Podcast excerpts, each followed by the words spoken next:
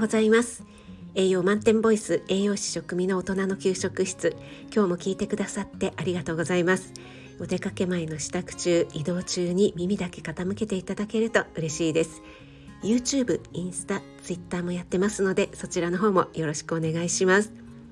はい今日はですねうまみのまる効果ということでうまみの効果に関する3つの効果ですね。お話ししたいと思います、えー、その前にですね皆さん基本的な5つの味基本ゴミという言われるものなんですけどもご存知でしょうか、えー、まず甘みですね。甘いと感じる甘み。それから塩味ですね。塩味の塩味。そして苦味。それから酸味。酸っぱい酸味。最後は旨味ですね。この旨味が加わって基本ゴミと言われています。それではこの5つの味覚の種類の中で私たちの舌が一番敏感に感じる味って何だと思いますか？はいこれはね苦味なんですね。苦味の次が酸味になります。これはですね私が栄養士の学校に行っている時に実際にね実験して、えー、みんなでねあの舌で味わって実験してみたんですけども苦味の成分が加わった水というのはかなり薄くてもすぐに感じますね。甘みや塩味っていうのは私たちが日常的に食べているものによってね、えー、かなり鈍感になってきたりするんですけども、えー、苦味だけはですね感じやすいんですね。なぜかというとやっぱり苦味っていうのはね毒ということでね私たちの生命の危機に関わるこのね毒を食べてしまったら 即死につながってしまうということでですね感度が敏感なんだと思います。はい、それではね3つの〇〇効果について、えー、1つずつねお話ししていきたいと思います。まず1つ目相乗効果ですね。これは私の前の配信だったり料理ライブでもよくお話ししていることなんですが旨味の相乗効果なんてねよく言われますよね。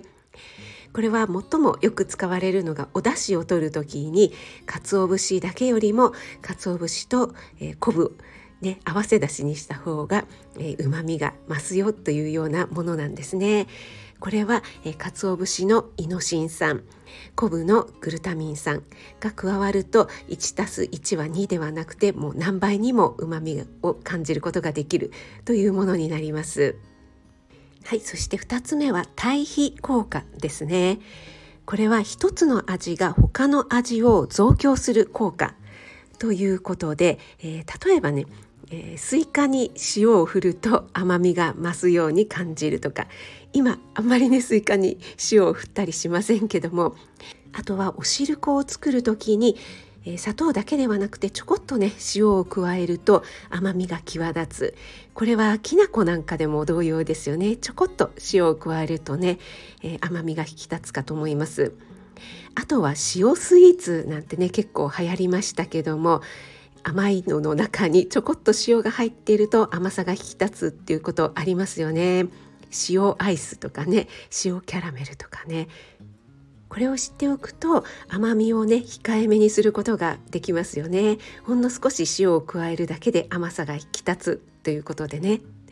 はい、えー、続いて3つ目ですね。こちらは相殺効果抑制効果とも言われたりするんですけども2種類の味を混ぜた時に一方かまたは両方の味が弱められる作用ということで例えば苦みのあるコーヒーに甘い砂糖を加えると苦みが感じにくくなるとか、え、同様にですねレモンねすごく酸っぱいですけどもレモンに蜂蜜とか砂糖を加えると酸味が和らぐとかそういった効果になります。はいいかがでしたでしょうか？相乗効果。対比効果相殺効果ということで3つの効果についてお話しいたしました。今まで意識せずにこの効果を使って料理していた方または初めて聞いたという方もこういった効果があるのねということで毎日の食事作り味付けのねヒントになれば嬉しいです。最後まで聞いてくださってありがとうございます。あなたが美味しく食べて美しく健康になれる第一歩全力で応援します。